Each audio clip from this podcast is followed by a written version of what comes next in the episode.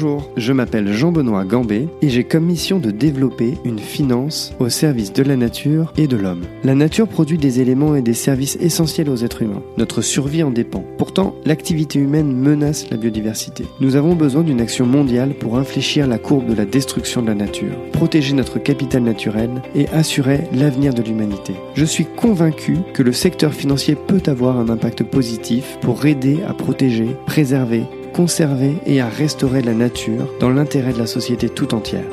Dans ce podcast, j'invite des femmes et des hommes qui se battent quotidiennement pour changer les choses et qui mettent la préservation de l'environnement au cœur de leurs décisions d'investissement ou au cœur de leur mission. Aujourd'hui, je reçois Colline Debelle, cofondatrice de Time for the Planet. Durant cet entretien, Colline nous raconte son parcours et présente Time for the Planet, une sorte de fonds d'investissement citoyen qui a pour ambition de lever 1 milliard d'euros pour créer et financer 100 entreprises pour lutter contre le dérèglement climatique. Vous allez le découvrir, Time for the Planet est un ovni. Si vous investissez dans cette société, vous ne recevrez pas de dividendes, la valeur de vos actions n'augmentera jamais et vous n'êtes pas certain de récupérer votre capital. Et pourtant, des milliers de personnes et des millions d'euros ont déjà été investis dans ce projet. Colline nous explique pourquoi, et je serais étonné qu'à l'issue de cet entretien, vous n'alliez pas vous-même investir dans cette boîte. Colline est passionnante, je vous souhaite une excellente écoute. Bonjour Colline, je suis ravi de te recevoir aujourd'hui. Merci d'avoir accepté mon invitation. Bonjour. Est-ce que tu peux te présenter s'il te plaît? Oui, bien sûr. Euh, donc je m'appelle Colline, j'ai 30 ans. Euh, en ce moment, je suis parisienne et euh, je suis une des cofondatrices de Time for the Planet, qui est le premier fonds d'investissement citoyen qui lutte contre le dérèglement climatique. Alors avant qu'on présente un petit peu ce qu'est Time for the Planet, est-ce que tu peux nous raconter un petit peu ton parcours, s'il te plaît? Oui, avec plaisir. Donc moi, je euh, j'ai grandi dans le sud de la France, enfin le sud, il y en a pour qui c'est pas vraiment le sud, dans la Drôme. Euh, et je suis venue à Paris quand j'avais 17 ans, j'ai fait des études à Sciences Po d'abord, parce que je voulais essayer de comprendre un peu comment le monde fonctionnait. Euh, j'ai vécu aux États-Unis euh, en échange à Berkeley, donc en Californie, où là j'ai découvert un peu l'entrepreneuriat et notamment l'entrepreneuriat social. Euh, j'ai adoré ça, je suis revenue euh, et j'ai fait un master avec HEC où là j'ai découvert un petit peu tous les outils euh, de management et je me suis dit que c'était des outils hyper intéressants euh, et que ça pouvait servir plein de finalités différentes. Euh, j'ai découvert la finance, la finance d'investissement lors de stages. J'ai notamment été dans le fonds d'investissement de la famille Mullier, qui s'appelle Créadev, qui finance des entrepreneurs sur le long terme, où j'ai tout appris. J'ai été bosser au ministère de l'innovation, donc ça s'appelle pas vraiment comme ça, c'était à Bercy, mais en tout cas, c'était en charge de l'innovation dans les ministères, où j'ai découvert euh, tous les freins à l'innovation dans la fonction publique plutôt. Mais c'était hyper intéressant. Et hum, juste avant de finir mes études, j'ai euh, complètement par hasard participé à un startup week-end euh, où j'ai rencontré mon associé avec qui j'ai lancé ma première entreprise, alors que je pensais jamais être entrepreneur. Euh, première entreprise dans la démocratisation de la culture et des savoirs, qui s'appelle Artips, que j'ai dirigé pendant sept ans avec mon associé. Euh, et on l'a revendu après être monté à plus de 40 employés, plusieurs millions de chiffres d'affaires. Euh, et j'ai rejoint Time for the Planet, donc il y a un peu moins d'un an. Euh, donc nouveau nouveau départ, nouvelle vie sur le dérèglement climatique qui commençait vraiment à, à m'angoisser terriblement et sur lequel il fallait que je fasse quelque chose.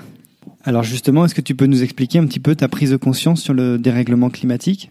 Oui, alors c'est un, c'est une vraie question pour moi de comprendre à quel moment les gens shiftent un peu dans leur tête. Euh, et pour moi, je crois que je, bon, il y a eu plusieurs plusieurs étapes. La première chose, c'est que je, je me dis c'est dingue avec les études qu'on a que j'ai faites et tout ce que je lis. Euh, que j'ai compris que si tardivement le niveau d'urgence du dérèglement climatique, puisque je dirais que je l'ai compris il y a deux ans. Euh, on, sait, tous qu'il y a un problème, mais j'avais vraiment, et très honnêtement et très naïvement, pas du tout capté le niveau d'urgence. C'est-à-dire que j'avais pas compris que ça allait se jouer sur une seule génération, à savoir la nôtre. Euh, je pensais qu'il y avait une dizaine de générations pour résoudre le problème, et j'avais pas du tout compris ce que voulaient dire les fameux plus 2 degrés euh, du GIEC. Pour moi, ça voulait dire qu'il ferait 37 au lieu de 35 au bord de la piscine, quoi. Mais vraiment très naïvement. Et et ça me terrorise un peu de me dire que si moi, avec tout ce que je lis, toutes les études qu'on a faites, etc., je suis pas sensibilisée à, ce niveau d'urgence, on a encore un long chemin à parcourir. Euh, et donc, comment moi ça m'est venu euh, Assez simplement, je, je, lisais de plus en plus euh, sur les articles bah, dans la presse, le GIEC, etc. Et je me disais, c'est bizarre, euh, tout le monde a l'air vraiment très alarmé. Et j'ai suivi une conférence de Jean Covici euh, qui euh, a fait une leçon inaugurale à Sciences Po, donc l'école que j'avais faite, qui l'a rediffusée. J'ai regardé. Là, c'était un vrai choc. Euh, je me suis dit, mon Dieu, si ce type a raison, euh, il y a un tsunami qui arrive euh, et on le regarde arriver, quoi. Euh, et ensuite, du coup, je me suis renseignée, j'ai lu, je me suis demandé si c'était vrai. J'en ai parlé avec beaucoup de gens. Et pas mal d'amis m'ont dit bah bienvenue, coucou, maintenant tu as compris, tu fais partie des nôtres. Euh, et là, euh, après, c'est très difficile de continuer à vivre normalement. C'est-à-dire qu'il y a une espèce de dissonance cognitive en se disant mais en fait je peux pas continuer à je, partais au Guatemala en vacances, je prenais l'avion, je mangeais de la viande, euh, j'adorais ma boîte euh, de démocratisation de la culture, mais en fait au bout d'un moment euh, on dort plus très bien quoi. On se dit mais euh, s'il y a un si gros tsunami, pourquoi on continue de faire semblant qu'il se passe rien? Et un autre exemple qui est marrant, c'est qu'après j'ai découvert la fresque du climat qui est un atelier qui sensibilise les gens et qui explique le rapport du GIEC de manière euh, ludique. Et je l'ai fait faire à ma famille, euh, mes parents en l'occurrence, qui aussi lisent beaucoup. Enfin, je veux dire, sont sont pas du tout coupés de l'actualité. Et ma mère m'a dit, mais Colline, si tout ce que tu dis là était vrai, euh, un, ça se saurait. Euh, deux, on serait tous beaucoup plus mal. Trois, tous les politiques s'en occuperaient, les scientifiques ne feraient que ça. Euh, on continuerait pas du tout à vivre comme on vit. Et, et je trouvais ça génial qu'elle me réponde ça parce que ça montrait encore une fois à quel point oui, tout le monde sait euh, qu'il y a un problème, mais le niveau du problème et les conséquences sont encore assez mal appréhendés. Pour autant, euh, on a décidé de pas jouer là-dessus sur Time for the Planet, pas jouer sur la peur, sur faire flipper, sur expliquer euh, que l'avenir qui nous attend est catastrophique, mais vraiment de changer le paradigme parce que les gens en ont marre d'avoir peur et que la peur ça inhibe l'action, euh, et plutôt d'essayer de de créer quelque chose qui soit fédérateur, porteur d'espoir, parce qu'en fait, les gens n'ont pas envie de se bouger si on leur dit de toute manière c'est déjà trop tard et c'est foutu. Donc plutôt quelque chose de positif, d'enthousiasmant, dire on va construire une aventure euh, collective ensemble. Donc c'était un peu ça mon, mon moment et effectivement euh, sur les deux dernières années ça devenait de plus en plus compliqué de conserver une vie euh, normale tout en sachant ça. J'avais l'impression de me mentir à moi-même et de plus être au bon endroit au bon moment finalement. Et donc à Time for the Planet, vous êtes six cofondateurs. Comment tu as rencontré les cinq autres? Ça, c'est une histoire assez marrante. Euh, pour dire la vérité, donc j'étais toujours euh, associée de mon ancienne boîte euh, et j'avais vu que euh, sur euh, Notre-Dame, qui avait brûlé, on avait réussi à trouver, enfin, on, pas nous, mais en tout cas, avait été rassemblé un milliard d'euros en trois mois, juste en France, avec des milliardaires. Je m'étais dit, c'est dingue bon, j'adore Notre-Dame, hein, c'est un de mes monuments préférés, mais je dis c'est dingue qu'en trois mois on trouve un milliard pour le toit de quelque chose qui est très beau, mais que qui est pas grand chose qui se passe pour le climat, alors qu'il y a des milliardaires partout, mais clairement l'ego et l'imaginaire euh, des gens les plus riches ne va pas sur le climat, mais va sur d'autres choses. Or, euh, bah, c'est grave ce qui s'est passé pour Notre-Dame, mais comparé à ce qui nous attend, c'est complètement euh, hallucinant en fait. Et, et, je trouvais qu'il y avait un sujet là-dessus, et je m'étais dit, bah, il faudrait créer quelque chose qui lève un milliard pour le climat auprès des gens fortunés, auprès du monde économique, auprès des milliardaires, auprès des entreprises, pour financer des projets. Sauf que j'avais aucune idée de quel projet, comment, etc. J'en avais juste parlé autour de moi, puis je continuais ma vie. Et euh, après avoir revendu ma boîte, mon ancienne coloc m'envoie euh, regarde ce truc, ça ressemble beaucoup à ce que tu voulais faire. Et donc je regarde, c'était Time for the Planet, euh, ça commençait à être créé et ils annonçaient lever un milliard pour financer des projets. Et donc là, j'épluche toute la doc qu'ils avaient mis en ligne et je me dis mais mon Dieu, ils sont allés tellement plus loin et tellement plus vite que ce que je voulais faire. Je vais pas faire le truc de mon côté, je vais les, je vais leur écrire. Et du coup, je leur ai écrit un mail en leur racontant mon histoire de Notre-Dame, en leur disant ce que je savais faire, euh, que je pouvais les accompagner bah, comme eux, euh, bénévolement pour créer Time for the Planet. Euh, ils m'ont recontacté le lendemain. On a fait un Skype euh, de deux heures et le jour d'après, j'avais une adresse mail. J'étais cofondatrice et j'avais euh, huit heures de réunion avec eux pour se lancer dans l'aventure.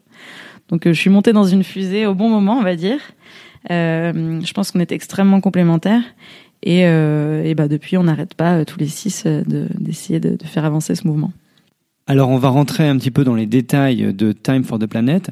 Mais avant ça, est-ce que tu peux déjà nous donner les grandes lignes? Alors, euh, c'est un outil citoyen pour ne plus se sentir impuissant. en gros, nous on se sentait terriblement impuissant euh, euh, parce que on avait essayé de voter différemment, on avait un peu changé nos comportements de consommation, mais ça suffisait pas. Et surtout, avant de faire bouger cette milliard d'êtres humains à voter différemment ou consommer différemment, bah ça nous paraissait euh, très long, pas infaisable mais très long.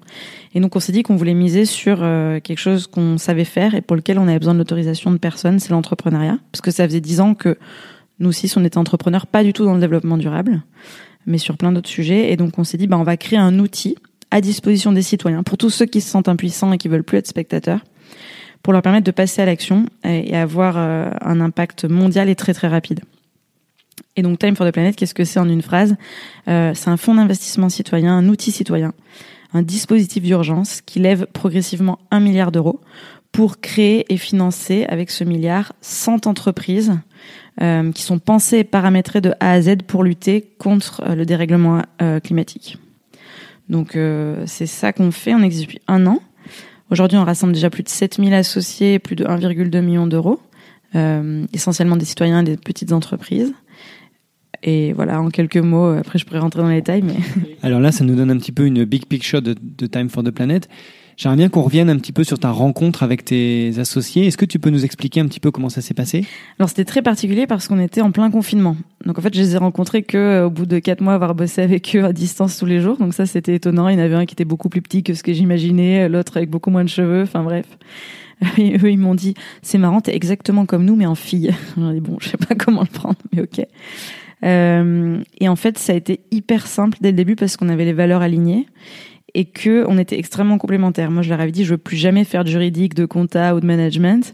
Et paf, il y en avait un qui était spécialiste de compta et de juridique. Euh, il y en a un, j'ai dit, je veux jamais faire des réseaux sociaux, j'aime pas ça. Il y en avait un, il était influenceur et gérait les réseaux sociaux depuis toujours. Euh, il y en avait un qui était scientifique, on a besoin de ça puisqu'on détecte des innovations scientifiques. Il y en avait un, le CEO Mehdi, qui lui est dans l'exécution et, lance, et à l'énergie dingue, il dort jamais de lancer 1000 projets donc euh, moi j'avais plus cette énergie-là d'être à l'origine de tout. Euh, et moi je leur avais dit moi je veux faire de la pédagogie expliquer très clairement, représenter, m'occuper de la presse parce que ça je sais bien faire, et puis je veux aller convaincre les entreprises de nous rejoindre, donc participer à la levée de fonds. Et en fait, c'est tout ce qu'ils savaient pas forcément faire ou qu'ils n'avaient jamais fait. Et moi, c'était tout ce que j'avais adoré faire dans ma boîte précédente. Et du coup, c'était marrant parce que tout de suite, j'ai trouvé la case dans laquelle j'allais bien. Alors après, on fait plein d'autres choses ensemble. La stratégie pensée ensemble, etc. Euh, et on est très multitâche parce qu'on est tous un peu entrepreneurs dans l'âme. Mais c'est vrai que euh, c'était absolument incroyable que euh, mes compétences soient pile celles qui leur manquaient, quoi. Vous avez un site internet qui est vraiment super bien fait. J'invite d'ailleurs euh, tous les auditeurs euh, à aller, euh, aller regarder, passer quelques minutes dessus. Et sur ce site, vous avez une roadmap qui détaille un petit peu toutes les étapes, tous les objectifs que vous vous êtes donnés. Est-ce que tu peux nous en parler quelques secondes? Oui, alors effectivement, sur notre site internet, on a pris le, par, le pari que on allait tout présenter. Qu'en fait, ce qui allait convaincre les gens, évidemment, c'était ce qu'on allait réussir à faire, mais avant ça, c'était la méthode qu'on proposait. on a essayé de penser une méthode vraiment très différente euh, de ce qui se fait actuellement pour attirer les gens un peu, on appelle ça la, théorie du pot de miel, mais c'est dire on va convaincre en proposant cette méthode et on va faire adhérer plein de gens et c'est ce qui va créer du succès et ce succès attirera les suivants. Mais donc au début on avait juste une 100 pages où on expliquait ce qu'on comptait faire, les gens lisaient et ils disaient oui je, je, je deviens actionnaire ou je deviens pas actionnaire. Euh, donc notre roadmap c'était sur cette année de faire la preuve du concept. Est-ce que des gens, euh, des associés, des gens lambda, des citoyens veulent bien mettre euh, de l'argent sans retour financier, juste avec un retour euh, environnemental, on pourra en reparler, une performance environnementale, et s'associer à cette entreprise on a commencé par lancer juste un, site internet et une page avec une vidéo Facebook, quoi. Et on s'est rendu compte en deux semaines qu'on avait dépassé les 150 associés, donc on pouvait plus rester une SAS, il fallait se transformer on a changé et on a travaillé toute la gouvernance. Et donc au cours de cette année, on a fait la preuve qu'on arrivait à rassembler 7000 citoyens à plus d'un million d'euros. Donc on fait partie des top 10 des plus gros euh, crowdfunding, euh, enfin c'est pas vraiment du crowdfunding, mais disons de, de levée participative euh, européenne. Euh, et donc on a réussi également à rassembler plus de 1000 bénévoles qu'on organise au sein de la galaxie de l'action, ça aussi je pourrais t'en reparler. Et puis qu'on a réussi à fédérer un comité scientifique euh, de renom avec euh, le CNRS, le CEA, Negawatt, le, le Shift Project et plein d'autres, euh, que des gens bénévolement pareils qui vont nous aider à trouver les meilleures innovations. Et donc, on a vraiment essayé de bâtir cette, ce premier étage de la fusée. Et sur la suite, en 2021, on veut trouver 10 millions d'euros euh, pour financer les trois premières boîtes qu'on veut créer. Et le but, c'est une fois qu'on aura appris à faire ça, industrialiser, aller beaucoup plus vite pour créer les 100 boîtes progressivement euh, et continuer de lever en permanence ce milliard. Alors après, est-ce que le milliard, on l'aura trouvé d'ici 5 ans ou d'ici 30 ans? Euh, Aucune idée. ça dépendra de, ben, de plein de choses. Et nous, on est plutôt des entrepreneurs, donc on fait et on voit ce qui se passe au lieu de promettre des choses dont on ne sait pas si elles vont advenir. Et Les boîtes, c'est pareil, on va pas investir sur des boîtes euh, si on pense qu'elles sont pas top. Si on a plein d'opportunités en même temps et plein d'argent, bah, on ira beaucoup plus vite. Si on trouve pas de choses absolument dingues, on n'ira pas puisque c'est quand même pas notre argent, c'est l'argent des gens. Donc euh, il y a une urgence pour agir, mais euh, on ne sait pas à quelle vitesse on va pouvoir se déployer. Donc on montre les étapes. On met pas vraiment de calendrier parce que c'est pas facile de mettre une date, dire ça, on aura levé temps ou on aura tant d'actionnaires. Pour le moment, toutes les dates qu'on avait mises ont été, enfin, toutes les dates qu'on avait en tête, en tout cas, ont été dépassées. On a été plus vite que prévu. Est-ce que ça continuera pour la suite? Je nous le souhaite, mais euh, aucune garantie. Et donc, on explique vraiment la méthode et les étapes sans forcément s'engager sur des dates. Et donc alors, si je deviens euh, actionnaire de, Time for the Planet ou associé, euh, qu'est-ce qui se passe? Quelle est la quelle est la proposition de valeur? Et euh, qu'est-ce qui est différent d'investir dans Time for the Planet que d'investir dans une dans une autre société de gestion ou dans un fonds d'investissement pour le climat, etc. Alors, on a essayé de réfléchir à comment construire un outil citoyen qui permette d'avoir un maximum d'impact en un minimum de temps. Et pour ça, on a vraiment pensé à un modèle qui est unique, qui est différent, qui n'existe pas, ce qui peut parfois nous causer quelques petits problèmes. Euh, je vais vous donner cinq éléments qui sont vraiment très différenciants. Le premier, donc, c'est que c'est un fonds d'investissement citoyen, ce qui veut dire que pour la première fois, euh, c'est pas nous qui allons démarcher les gens, c'est les gens viennent sur le site internet et en trois minutes, à partir de 1 euro, ils peuvent devenir associés, n'importe qui, on refuse personne. Et là-dedans, on a évidemment beaucoup de particuliers, des gens qui mettent 1 euro, 10 euros, 30 euros, 300 euros, 3000 euros, 30 000 euros, en fonction de leurs leur moyens. On a des étudiants qui mangent des pâtes, mais qui mettent quand même 5 euros pour suivre l'aventure. Euh, on a euh, donc des business angels, euh, des milliardaires, des gens qui ont plus de moyens. Mais on a aussi des entreprises des petites, des moyennes. Là, on est en train de discuter avec des très grosses entreprises pour des très gros montants. On a des collectivités locales. On a des associations, on a des clubs de hand, on a des clubs de foot. Bref, en fait, le but, c'est de fédérer un maximum d'entités. Nous, on dit qu'il n'y a pas de héros du climat. Euh, c'est pas vrai que les entreprises sont les méchantes et que les citoyens sont formidables. Euh, moi, dans tout ce que je fais, dans toute la journée, je me déplace, je mange, je, me, je mets des vêtements, euh, euh je consomme. En fait, je, je, je, pourris la planète autant que, que d'autres. Quoi. À part en vivant dans une grotte, on émet tout le temps euh, des gaz à effet de serre dans tout ce qu'on fait parce que le système économique est, est, conçu comme ça et que 80% de l'énergie qu'on utilise vient des vient de, des, des, des, du fossile quoi donc euh, c'est vraiment euh, important de comprendre qu'il n'y a pas de héros du climat. Et donc au lieu de mettre dos à dos euh, les entreprises versus les citoyens, on dit bah non, en fait, faut tous, euh, faut, faut, fédérer tout le monde et même les plus euh, émettrices de CO2. Euh, on leur dit bah oui, il faut qu'on vous aide en fait. Vous avez besoin d'innovation pour vous transformer. Vous êtes celle qui allait le plus en souffrir et les, et les plus grosses responsables. Donc si on vous aide à transformer, c'est important. ça c'est le premier point. Le deuxième point, c'est que c'est un fonds d'investissement à but non lucratif. Donc ça, c'est pareil. Euh, on promet un TRI, donc un taux de retour sur investissement à zéro. C'est très étonnant parce que même dans les fonds euh, Evergreen, euh, il y a toujours un retour financier à un moment. Nous, ce qu'on dit, c'est un, on est une société à mission, mais on a inscrit dans nos statuts le fait qu'on ne distribuerait jamais de dividendes. Alors ça, je vous annonce, enfin, c'est très compliqué à faire parce qu'en fait, en France, c'est interdit de créer une entreprise qui marque dans ses statuts qu'elle distribuera pas de dividendes. C'est la loi, on peut pas le faire. Mais nous, on voulait le garantir pour dire je vous jure qu'on distribuera jamais de dividendes.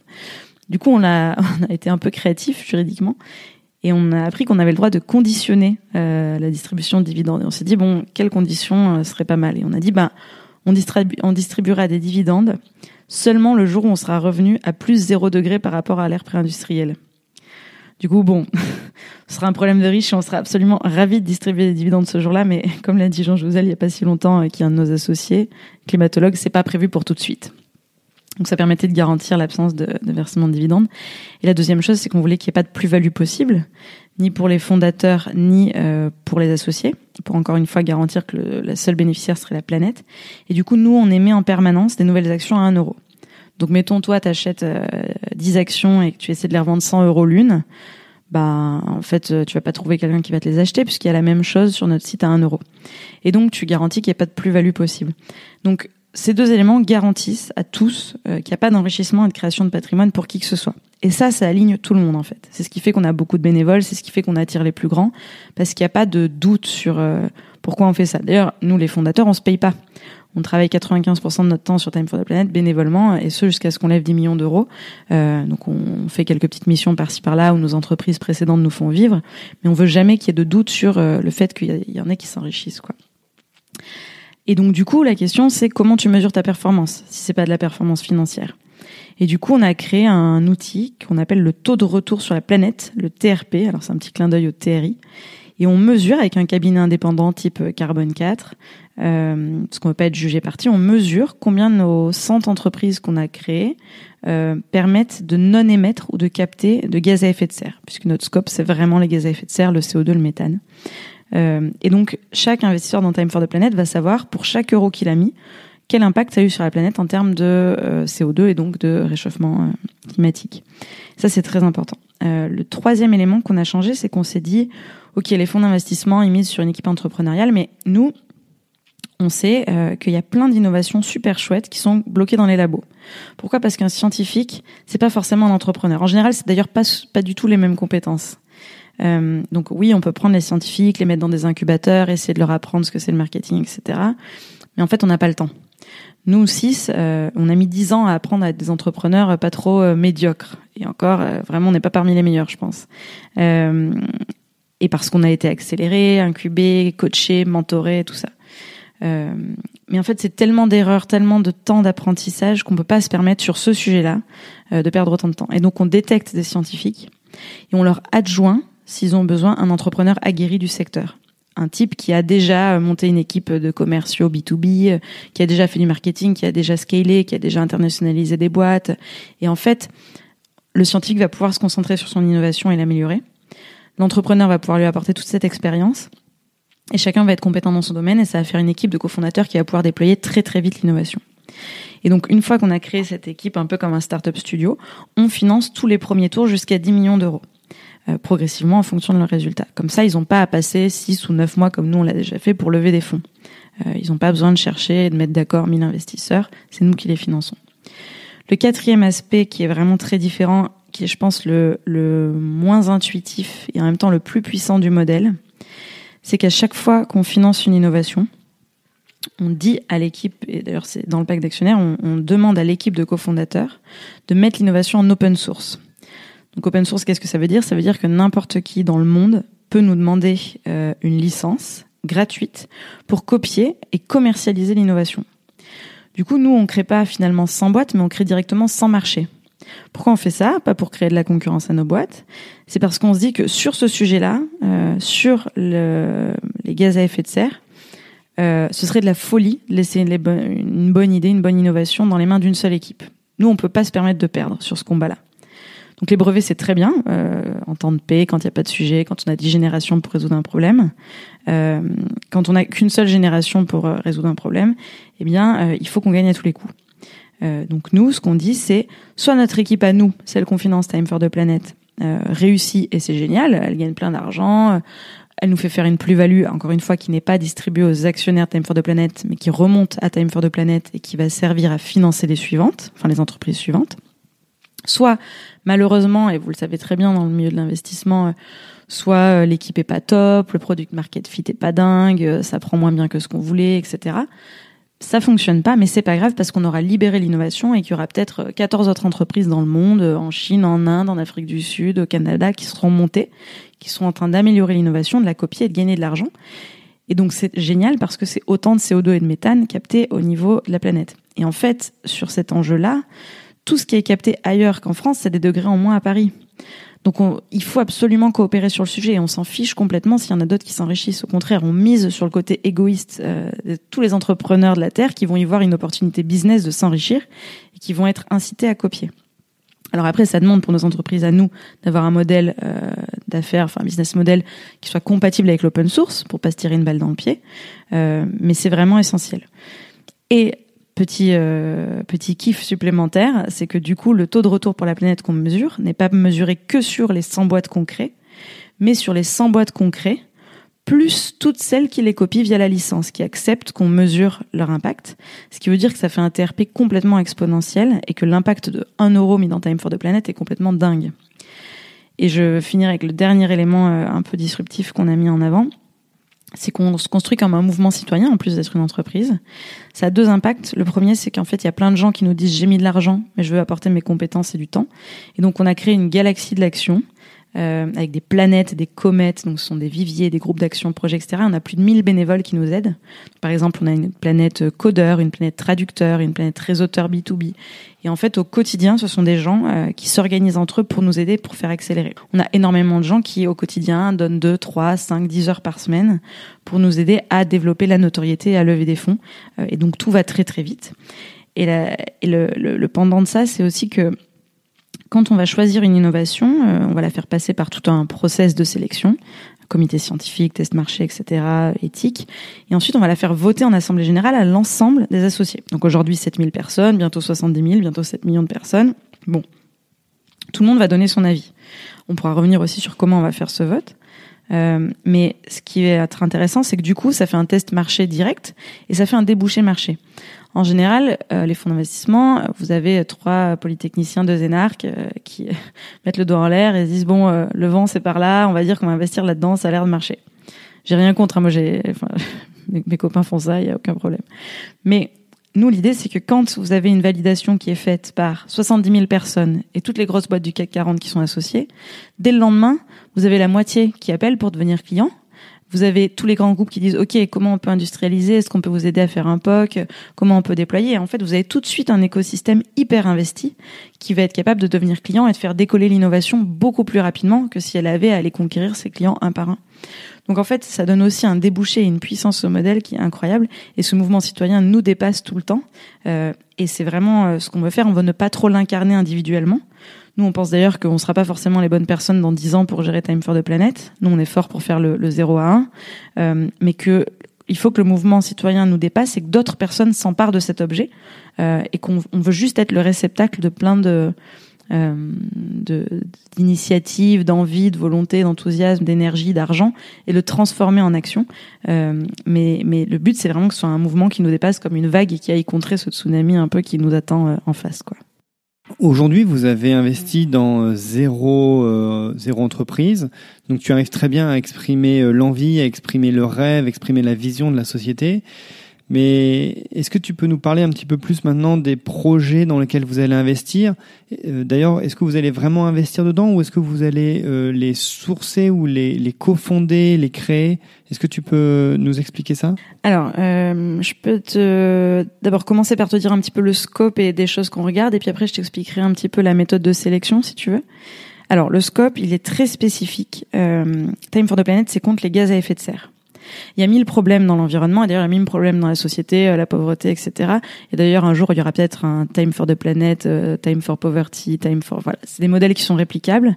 Nous notre focus c'est de se dire euh, le dérèglement climatique, le réchauffement climatique plus spécifiquement, c'est la base de tout. C'est-à-dire que le plastique dans les océans c'est grave, mais de toute manière si on se prend plus 7 degrés, ce sera vraiment le cadet de nos soucis. Euh, de la même manière, euh, la pauvreté, les inégalités, c'est grave, euh, mais en fait, ça ne va faire qu'empirer le réchauffement climatique, ce, niveau d'inégalité. Donc, on a un focus qui est très spécifique. C'est les responsables du réchauffement climatique sont les gaz à effet de serre, principalement le CO2 et le méthane. C'est contre ça qu'on veut lutter. Euh, donc on ne va pas sur les sujets de biodiversité, même si tout ce qui se passe est vraiment grave. On ne va pas sur les sujets de plastique et de pollution des océans, même si c'est très grave aussi. On va vraiment sur capter ou non émettre du CO2 et du donc l'équivalent CO2. Euh, pour ça, on s'attaque sur un scope euh, sur cinq grandes verticales qui sont responsables de de tout le de toutes les émissions, donc l'énergie, l'industrie, euh, l'agriculture, le transport et le bâtiment. Ce à quoi je rajouterai un petit truc supplémentaire qui est le numérique, qui grossit, un rapport du Sénat qui explique ça très bien et qui prend de plus en plus de place et qui en fait, contrairement à ce qu'on croit, n'est pas tant dématérialisé que ça et émet énormément de CO2, notamment le streaming. Coucou Netflix. Euh, donc ça, c'est les secteurs sur lesquels on intervient. Et ensuite, il y a quatre leviers qu'on essaie d'activer. Le premier, c'est tout ce qui est produire euh, sans émission, donc ce qu'on appelle le zéro carbone. Donc c'est produire tous nos biens et services autrement, sans émettre de gaz à effet de serre. Le deuxième, c'est l'efficacité énergétique. Ça, c'est plus moyen terme. C'est en se disant, le temps qu'on trouve comment produire toute l'énergie de manière décarbonée, il faut de toute manière en utiliser le moins possible. D'où le besoin d'efficacité énergétique. Le troisième levier, c'est la sobriété. Euh, sobriété ne voulant pas dire décroissance et on arrête tout, c'est juste se dire on fait des produits qui ont une durée de vie plus longue, on fait des meilleurs produits qui sont moins euh, voilà, qui sont moins euh, cata et qu'on jette pas toutes les deux semaines. Et le dernier levier, c'est la captation. Et donc ça, on en parle assez peu, mais le GIEC l'indique. Si on veut rester en dessous de 2 degrés, il faudra capter le trop émis, parce que de toute manière, on a trop émis. Euh, et donc ça, c'est comment on transforme tout le CO2 ou le méthane qui est dans l'air. On le transforme, on l'enfouit, on le, bref, on l'enlève de l'atmosphère pour limiter le réchauffement climatique. Donc ça, c'est notre scope. Euh, on veut vraiment que des innovations qui ont un impact direct. Par exemple, si vous faites une appli pour sensibiliser sur le réchauffement climatique, c'est très bien mais ça a un impact indirect. On ne pourra pas mesurer euh, le changement des comportements et combien de tonnes de CO2 n'ont pas été émises. Donc ça, c'est vraiment voilà ce qu'on cherche comme innovation. On cherche des innovations qui sont à la fois high-tech, low-tech ou juste de business model. Je vous donne des exemples de choses qu'on regarde. Euh, euh, il y a par exemple pas mal de boîtes aux États-Unis qui réfléchissent à comment stocker les datas euh, autrement que dans des data centers qui sont extrêmement émetteurs de, de gaz à effet de serre parce qu'ils consomment énormément d'énergie. Eh bien, si on le stockait sur de l'ADN synthétique, donc pas de l'ADN d'être humain, mais de l'ADN synthétique, l'intégralité des datas du monde tiendrait dans le coffre d'une voiture. Donc là, tout de suite, on se dit, c'est complètement révolutionnaire. Donc ça, c'est très très high tech. Euh, on a des choses par exemple sur la chimie où euh, aujourd'hui le ciment est responsable de 5% des émissions de gaz à effet de serre. C'est l'équivalent de toutes les bagnoles sur la planète. Eh bien, nous, on a quelqu'un qui a créé une colle qui a le même effet que du ciment, mais sans euh, ciment justement, et qui permet de agréger la matière de n'importe quel type de sol et de construire via une imprimante 3D. Donc très rapidement des maisons. Donc on peut construire sans ciment. Euh, on a euh, une boîte qui va aller capter le CO2 à la sortie des cheminées d'usine, le transformer en basalte et l'enfouir on a une boîte qui va euh, regarder ce qui s'appelle la chaleur fatale, c'est-à-dire la chaleur qui est dégagée dans une industrie par les machines, la récupérer et le transformer en électricité pour nourrir toute l'usine en électricité, donc du coup qu'elle autoproduit. Euh, on a des boîtes qui s'occupent, par exemple, de proposer pour toutes les bagnoles et tous les scooters existants un petit kit qui permet de les transformer en voitures électriques euh, ou en scooters électriques. Du coup, on n'a pas besoin de reproduire toute une flotte mondiale de voitures et de scooters, on peut transformer l'existant. Voilà le type d'innovation qu'on regarde. Euh, et donc, comment on les choisit Ça, c'est une excellente question. Euh, comme je disais, on, va chercher les innovations et elles viennent à nous. Donc, on a un réseau de partenaires, de laboratoires, aujourd'hui français, européens, bientôt international. Euh, notre grande communauté de gens détecte aussi et propose de trouver les innovations. Donc, elles nous arrivent, les gens les soumettent sur notre site on encourage les gens à les soumettre, ça dépend. Euh, ensuite, elles sont analysées par un réseau d'évaluateurs bénévoles qu'on forme. Donc aujourd'hui, on a plus de 500 personnes, on va très vite en avoir des milliers puisqu'on en forme plus de 50 par semaine. Ce sont des gens qu'on forme à notre grille de préanalyse. Niveau de maturité, secteur, est-ce que c'est bien dans notre scope ou pas, est-ce que c'est pertinent? Ils nous font beaucoup de feedback, ils nous donnent des notes. Celles qui obtiennent les meilleures notes basées sur cette grille d'intelligence collective sont présentées au comité scientifique. Comité scientifique qui comporte 14 membres. On a fait la présentation euh, euh, le 2 décembre dans une grande émission télé avec que des pontes de tous les sujets euh, qui mêlent à la fois des expertises très sectorielles et des expertises métiers. et ils vont émettre une note également sur le potentiel, la faisabilité technique et scientifique. Une fois que ça s'est fait, euh, on fait quelque chose d'assez original pour un fonds d'investissement, c'est qu'on fait des tests marché, mais on commande surtout pas une étude de marché au BCG. On fait exactement comme ce qu'on a fait pour toutes les boîtes qu'on a créées, on fait du gros hacking. Donc c'est des techniques le fake it until you make it. Donc par exemple si c'est une boîte en B2B, euh, on va avoir une équipe de commerciaux qui pendant trois semaines vont appeler tous les grands groupes qui seraient potentiellement clients et leur dire est-ce que tu achètes oui ou non, le produit existe? Et on voit combien de rendez-vous on arrive à faire tomber.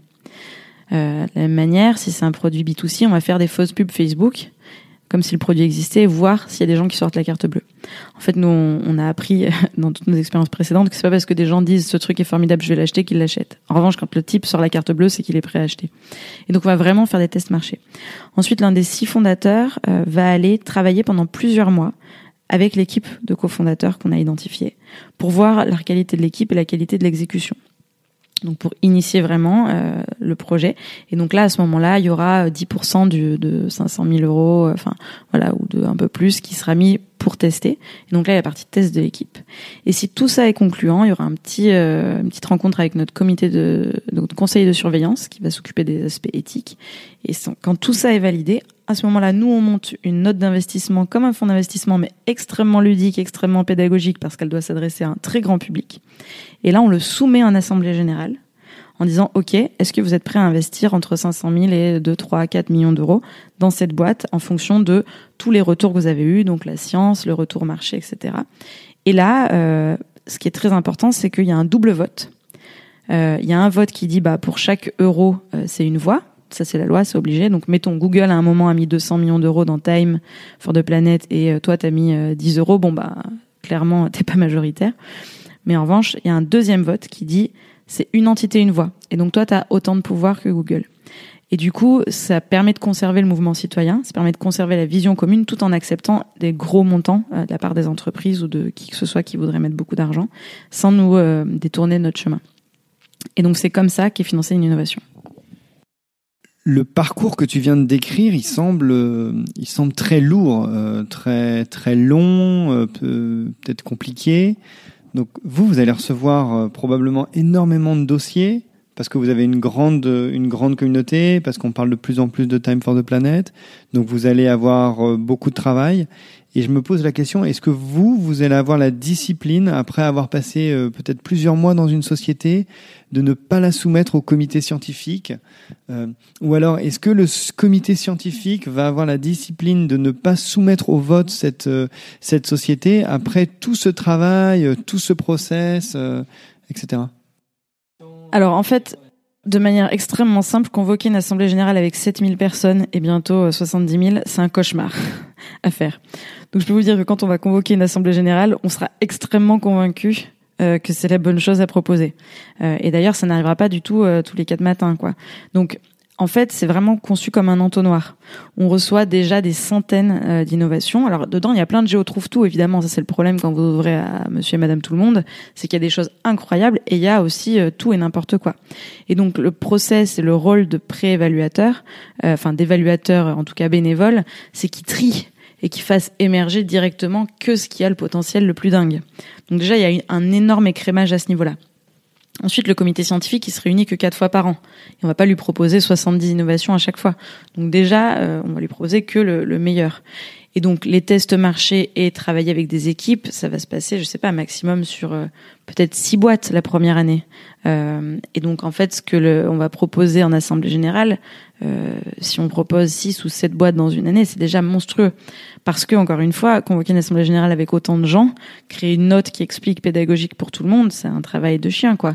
Donc, euh, ça peut paraître assez lourd, mais il faut bien imaginer qu'il y a un écrémage successif qui fait que, euh, évidemment, tout n'est pas analysé par tout le monde et que le rôle de ces évaluateurs en entrée de pipe est essentiel pour trier tout ce qu'on a. En revanche, ce qui est hyper important, c'est qu'on construit un outil, nous, euh, où on met toutes les innovations qu'on a reçues, si les innovateurs le souhaitent, les notes, les commentaires, et on les trie. Et donc, pour tous les associés de Time for the Planet, notamment les entreprises ou les fonds d'investissement qui nous rejoignent, ils ont accès à cette base de données, qui en fait est extrêmement complète, mondiale, et qui est une veille d'innovation formidable. Et en fait, nous, on va investir dans très peu de choses par rapport à ce qu'on reçoit. Par contre, une entreprise, je sais pas, dans le bâtiment, va pouvoir aller trier euh, euh, innovation, bâtiment contre le CO2, euh, contre le ciment et niveau de maturité tel niveau.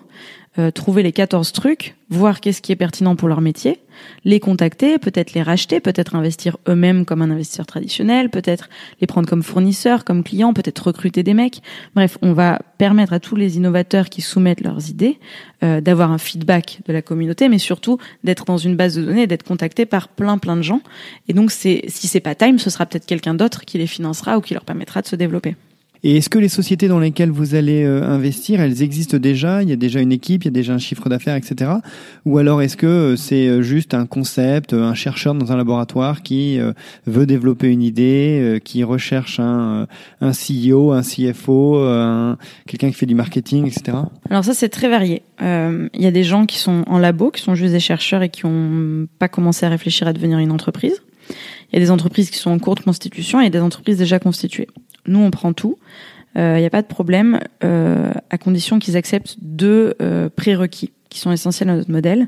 Le premier, et ça c'est le plus challenging, c'est qu'ils acceptent de passer leur innovation en open source.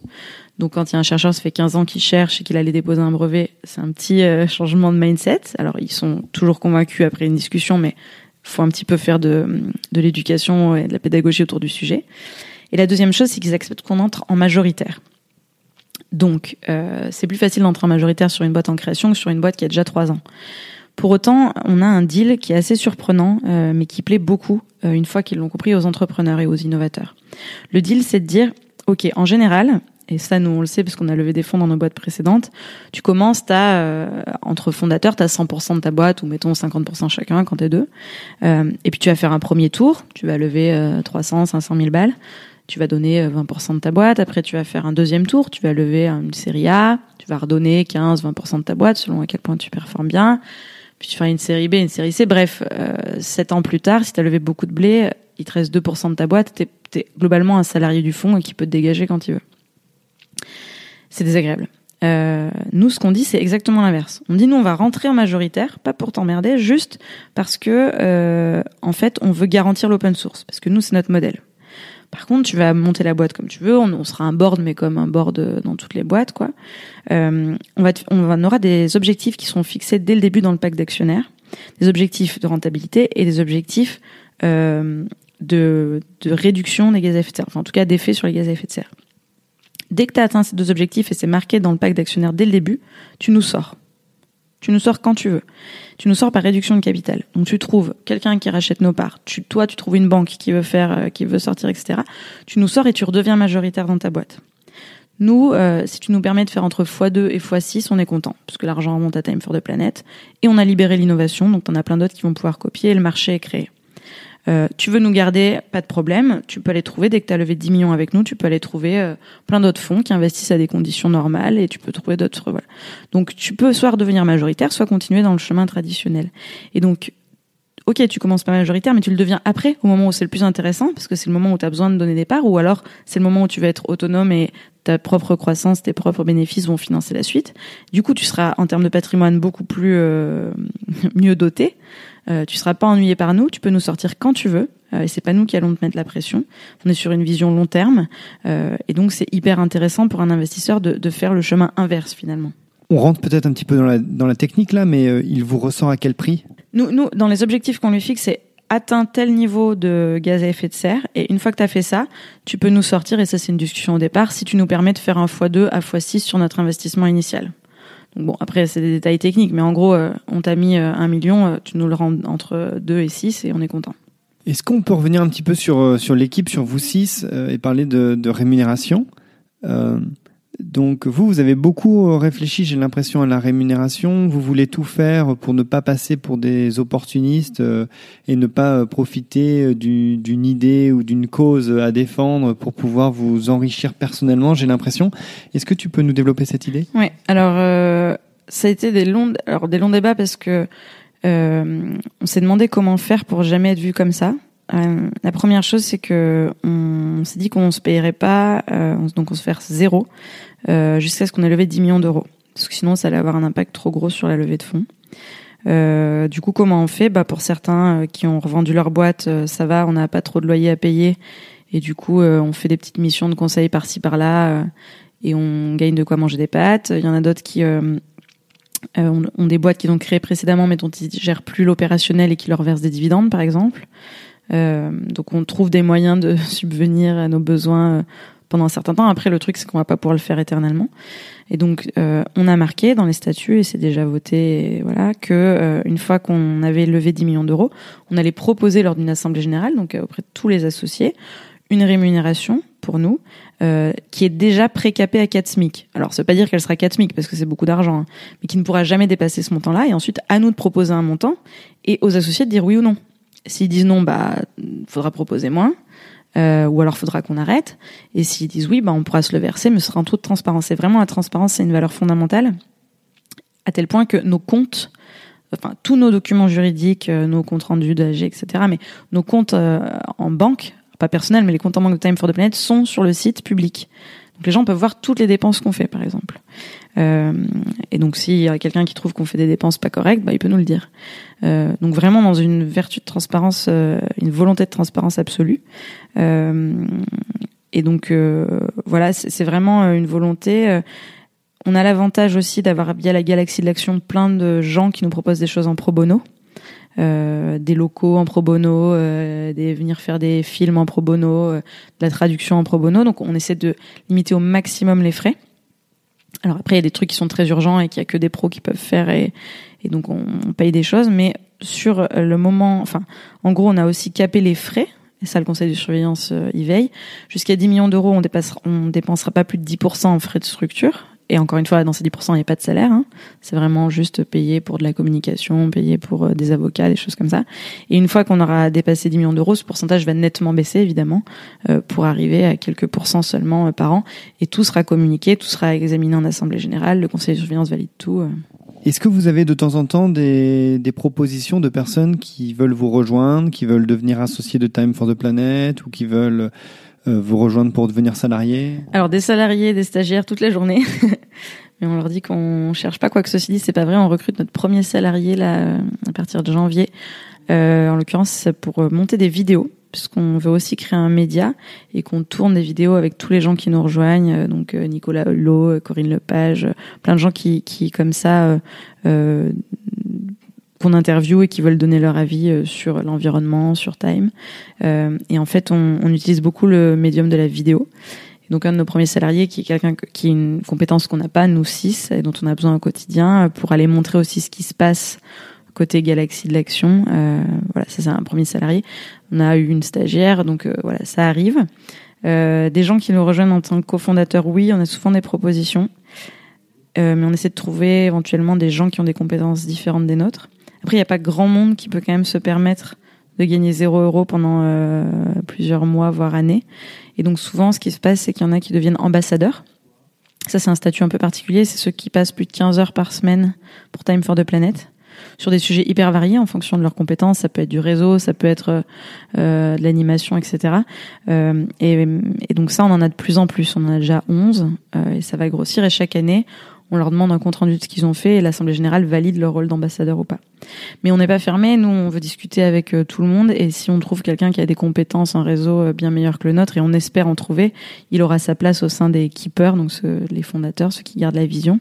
Et sans doute que, euh, comme je le disais, dans 10 ans ce sera plus nous les keepers et c'est très bien qu'on l'ait pas trop incarné parce que quand il faudra gérer euh, 500 millions d'euros, euh, 14 boîtes et euh, 14 pays, sans doute que c'est pas nous les, les plus à même de le faire. On sera ravis de le faire, mais sans doute qu'on aura beaucoup d'autres personnes bien plus compétentes que nous, bien plus emblématiques, euh, capables de gérer tous ces enjeux-là, qui, qui prendront le relais. Et c'est très bien. On sera content de passer le relais, vraiment. Aujourd'hui, de quoi vous avez besoin? Qu'est-ce que vous recherchez exactement? Euh, Tu parlais de compétences particulières euh, au sein des keepers, par exemple? Je dirais qu'on a trois gros chantiers, exactement. Le premier, c'est lever de l'argent et obtenir les 10 millions d'euros très vite, dès 2021. Et donc pour ça, on a besoin d'un maximum de financiers, euh, donc family office, business angel, fonds d'investissement traditionnels et de grosses entreprises. Euh, qui mettent des gros tickets. Donc ça, c'est euh, Mehdi et moi qui nous en occupons. Donc on rencontre, moi je pitch à des comex trois fois par jour. Mehdi euh, rencontre plein de family office, etc. Donc on a besoin d'argent, ça c'est le premier truc, sinon on ne pourra pas réaliser ce qu'on a proposé. Et les citoyens c'est bien et on va atteindre 2 millions d'euros euh, très rapidement, mais pour autant pour arriver aux 10, à un moment il va falloir des tickets plus conséquents. Ça c'est un gros premier chantier, la levée de fonds. Le deuxième chantier, euh, c'est plutôt euh, le côté préparer l'internationalisation. Et ça c'est pas très simple. Euh, même si on a beaucoup de demandes, donc on traduit le site dans toutes les langues, etc. Mais parce que d'un point de vue euh, réglementaire, euh, lever des fonds dans des pays comme les US, par exemple, c'est extrêmement compliqué. C'est déjà pas très simple en France. Il y a des barrières dans tous les sens parce que on rentre dans aucune case. On a inventé un modèle un peu hors norme. Et donc ça attire énormément de gens, mais en même temps c'est hors norme. Et donc par définition c'est compliqué de rentrer dans les process habituels. Donc on a besoin de beaucoup de soutien de la part des ministères, euh, de la part des personnalités euh, politiques, publiques, pour qu'elles disent bah c'est bien, c'est nouveau, oui, mais c'est bien quand même. Et donc quand il va falloir faire passer ce truc-là juridiquement et financièrement à l'échelle, euh, au niveau mondial, et je pense notamment aux États-Unis ou à la Chine, des choses comme ça, ça, ça va être des sacrés euh, challenges. Et donc euh, ça, c'est un gros besoin qu'on a, des gens qui ont déjà fait ça. Euh, travailler sur des milieux financiers, des objets financiers comme ce qu'on a construit et les internationaliser. Parce que c'est une compétence qu'on n'a pas. Et alors on apprendra hein, si on trouve pas quelqu'un qui sait le faire, mais euh, mais c'est vraiment pas simple. Euh, voilà. Et la troisième chose, mais ça c'est en cours de route, euh, c'est récupérer un maximum d'innovation, euh, détecter un maximum de possibilités pour que notre pipe soit dingue et que on puisse décrocher les petites pépites qui vont vraiment faire faire demain. Même si encore une fois, les gens me disent, en fait, vous voulez en créer 100 pour en trouver une, celle qui va tout résoudre. oui, mais non, ça n'existera pas. C'est un peu comme attendre le Messie, quoi. quand il faut décarboner toute la société et qu'il y a du carbone absolument de partout, il va en falloir bien plus que ça en fait des innovations parce qu'il va falloir changer tout dans notre mode de vie, dans notre mode de production, dans notre mode de consommation. Et c'est pas un truc qui va tout résoudre. Euh, et en plus, ce serait hyper dangereux parce que si un truc résout tout et que ce truc se met à plus marcher, on est quand même dans une dans une mouise totale. Donc euh, en fait, euh, on adorerait être naïf et un peu fainéant et se dire on va se trouver le truc. mais la vérité, c'est que c'est pas ça. C'est qu'il va falloir changer toute l'économie, qui est un problème, enfin qui est basée sur un problème systémique, qui est que toute l'énergie et toute la production est basée euh, majoritairement sur les énergies fossiles. Euh, et donc sans, ce sera juste le début. Et on va arroser plein de petites graines en espérant que ça fasse bien d'autres graines et que ça donne euh, des idées à plein d'autres. Si je suis investisseur de Time for the Planet, est-ce que je peux vendre ma participation à un moment donné? Alors, c'est quelque chose sur lequel on réfléchit. Euh, Aujourd'hui, ce qu'on dit, c'est euh, c'est pas un don. Donc euh, le but, c'est qu'on te rende ton argent euh, et on va essayer de rendre à partir de 2030 un euro pour un euro mis. Donc en gros, si tu mets un euro maintenant et que tu le récupères dans 10 ans, tu auras perdu l'inflation, quoi. Mais euh, tu n'auras pas fait de plus-value, tu n'auras pas eu de dividende, mais on essaiera de te rendre ton euro. La manière dont on va le faire, euh, est-ce que ce sera via un marché secondaire? Est-ce que ce sera euh, tous en même temps? Est-ce que ce sera les mêmes Est-ce que tu pourras récupérer tout une partie? C'est c'est difficile de prévoir ça maintenant. On commence à y réfléchir, mais les modalités juridiques et légales et techniques, on verra ça plutôt à partir de 2030. En tout cas, on rend pas l'argent avant 2030, et on veut surtout pas créer une pyramide de Ponzi en disant euh, c'est l'argent des entrants euh, qui finance la sortie des autres, parce que évidemment c'est absolument très malsain. Euh, mais donc on espère plutôt que les bénéfices euh, des premières filiales euh, en remontant à Time for the Planet permettront d'une part de financer des nouvelles innovations pour qu'on ne soit pas toujours dépendant d'une levée de fonds et de rendre une partie de cet argent aux actionnaires qui en feraient la demande parce qu'il y a plein de gens qui vont pas vouloir récupérer leur argent aussi et continuer de le faire travailler. Donc ce qu'on dit c'est que à partir de 2030 et si les actionnaires en font la demande, on essaiera de trouver des modalités techniques, juridiques, ok d'un point de vue légal pour rendre un euro pour un euro. Sans aucune garantie, c'est marqué nulle part parce que encore une fois, c'est un sujet d'une complexité infinie, mais c'est la volonté qu'on a. Je me demande, est-ce qu'aujourd'hui, il y a un, marché euh, d'acteurs financiers, euh, d'investisseurs, qui sont euh, capables d'investir sans contrepartie financière? Par exemple, les banques ou les compagnies d'assurance, elles sont ou les fonds d'investissement, c'est dans leur ADN, c'est dans leur construction même de devoir euh, générer des intérêts, générer des dividendes pour ensuite les reverser euh, à leurs souscripteurs. Absolument. Et du coup, c'est pas les premiers qui se précipitent, effectivement. Euh, Aujourd'hui, les, gens euh, qui viennent en, en courant, entre guillemets, c'est les citoyens, les entreprises et euh, les family office. Pourquoi un family office Donc, euh, vous voyez ce que c'est C'est les fonds d'investissement euh, familiaux. Ils ont beaucoup plus de liberté parce qu'ils ont juste à rendre des comptes à la famille.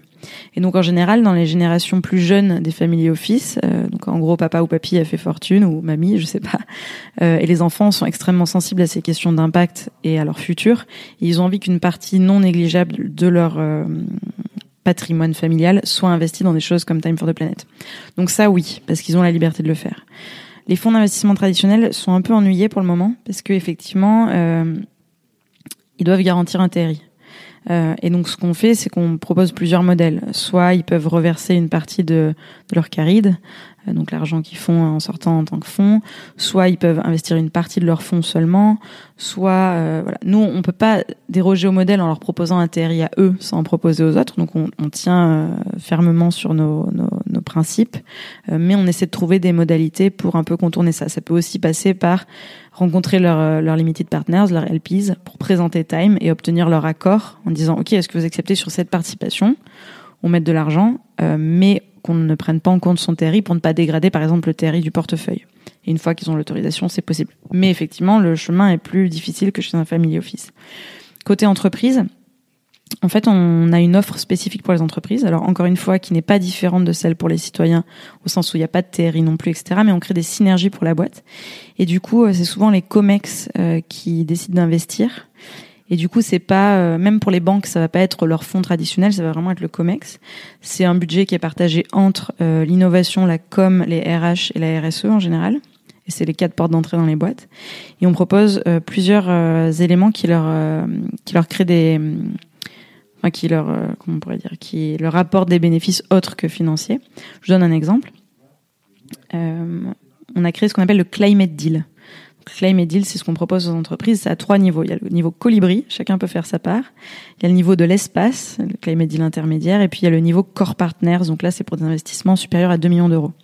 On est plutôt sur les très grands groupes. Euh, sur le Deal colibri, une entreprise, elle a sa page sur notre site web, où elle va pouvoir raconter ce qu'elle fait en RSE et sur, le carbone, et puis elle va pouvoir voir tous les associés individuels qui ont déclaré travailler chez eux. Donc c'est le but, c'est de montrer un alignement des valeurs entre les salariés et la boîte.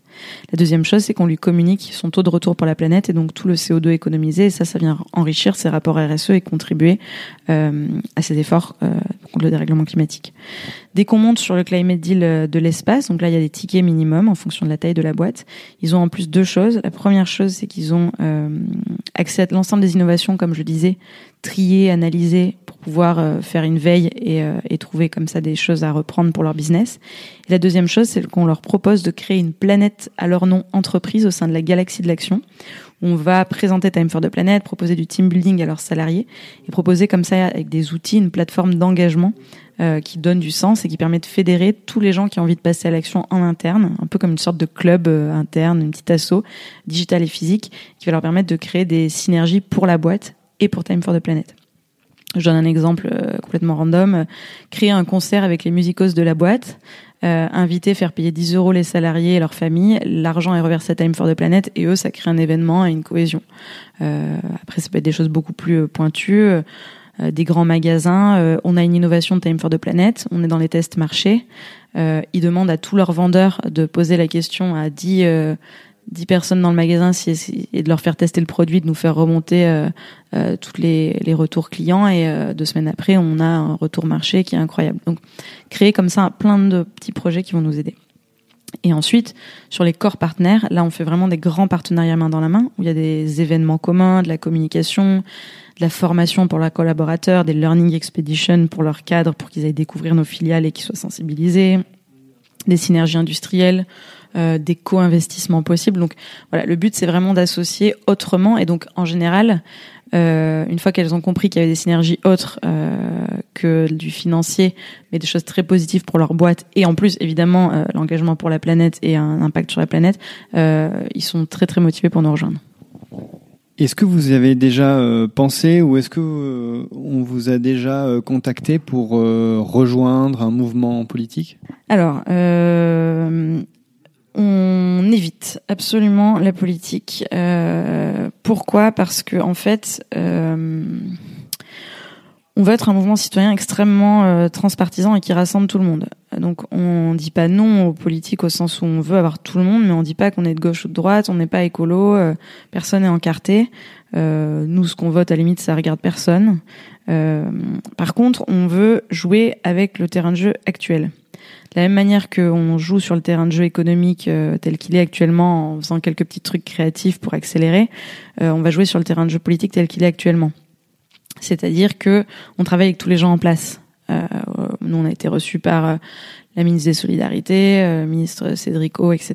Et on a besoin d'eux pour avancer d'un point de vue euh, régulation, pour se faire connaître, pour euh, avoir de la crédibilité. Donc on, on, va se faire auditionner à l'Assemblée nationale. Donc on fait un travail de plaidoyer d'affaires publiques, euh, mais qui a vraiment pour vocation d'avancer parce que ce sont les gens au pouvoir. Et donc les gens au pouvoir, c'est des clients potentiels, c'est des gens qui peuvent accélérer.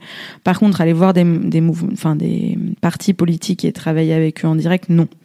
Si un parti politique veut nous rejoindre, devenir associé de Time for the Planet, donner de l'argent, bah très bien, au même titre qu'une entreprise ou n'importe qui qui le fasse. Que nous on fasse des choses pour les partis politiques ou qu'on en choisisse un et qu'on s'engage, non.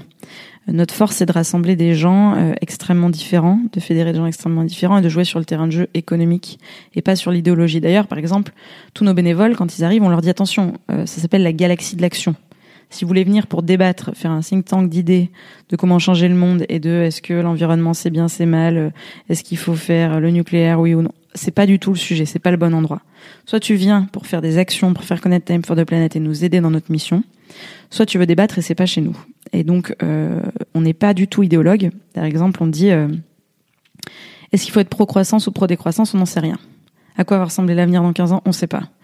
Euh, est-ce quel sera le régime politique? Est-ce que la démocratie va tenir? On espère. On ne sait pas. Le, ce qu'on sait, c'est que peu importe le régime politique en place, qu'on soit dans une phase de décroissance ou de croissance, euh, en fait, on aura besoin d'innovation euh, pour pour réussir ce challenge. Et nous, on veut juste être ce levier-là. Et donc, on ne répond pas sur les questions politiques. Euh, on s'engage pas. On n'est pas pro-décroissance ou pro-croissance. Euh, on n'est pas euh, pro-nucléaire ou anti-nucléaire. On a nos avis personnels, mais ça ne doit jamais rentrer en compte dans ce mouvement. Euh, nous, ce qu'on dit, c'est de toute manière, il y aura besoin de solutions. Point. Et euh, nous, c'est notre job à nous, c'est ce qu'on sait faire de mieux, c'est ce qu'on peut faire tous ensemble.